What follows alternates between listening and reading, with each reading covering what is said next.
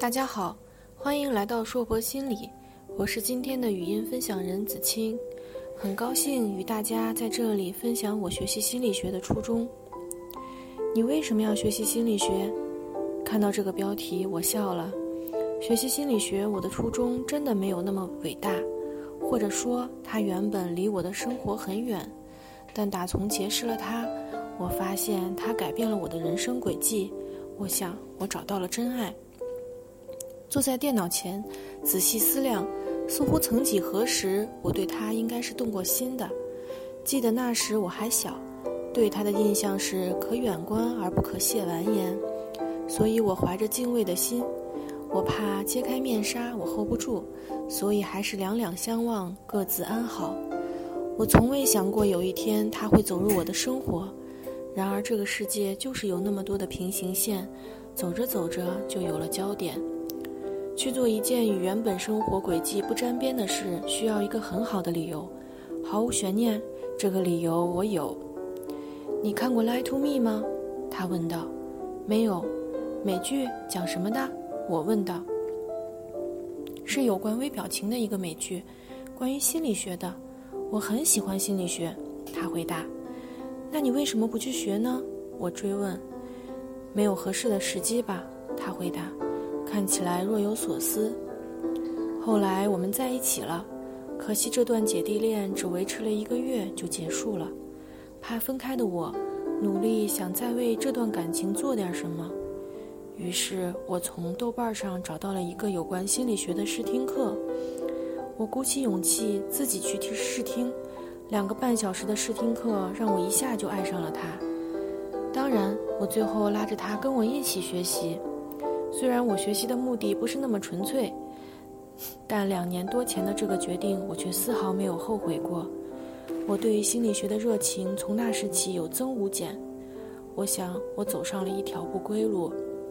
国家二级心理咨询师考试课程结束，我那点想和好的小心思也得逞了。话说，心理学改变了生活，初听这句话，只觉得那是一句假大空的广告词。慢慢体会这句话，觉得真的是意味深长。原本我的目的达到了，又顺便考了一个很好的证书，似乎又可以继续我原本的生活了。但是打从接触它开始，我就怎么都放不下了。那时起，我开始买有关心理学的各种书籍，几大分支学科，几种流派，名家之作，哈佛大学的幸福课，一节不漏听完了。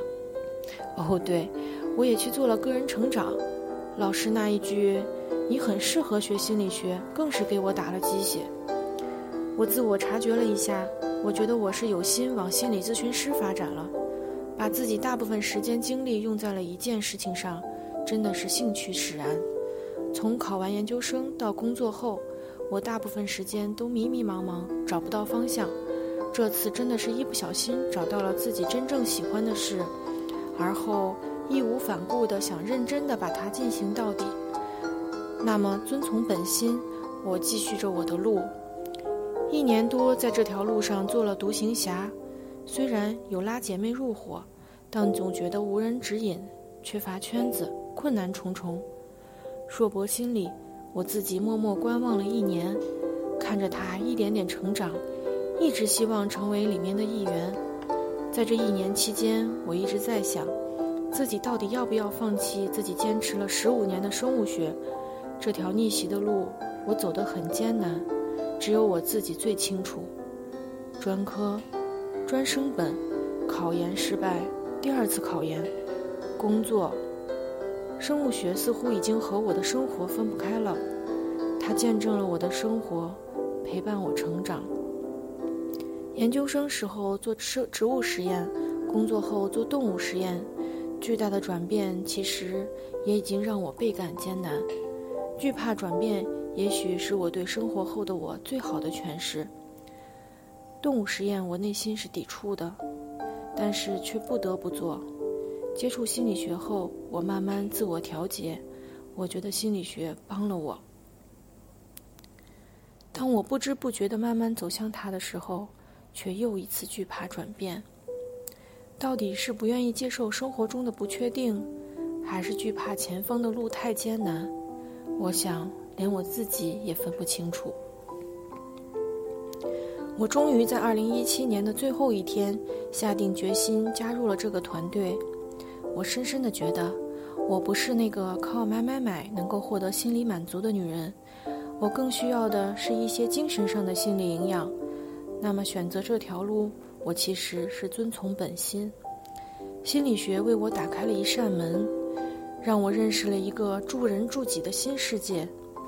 新的一年，希望在这条路上越走越好，带着忐忑，也带着强烈的求知欲，希望在前方遇见更好的自己。以上就是我今天的分享，感谢大家的聆听，我们下次再见。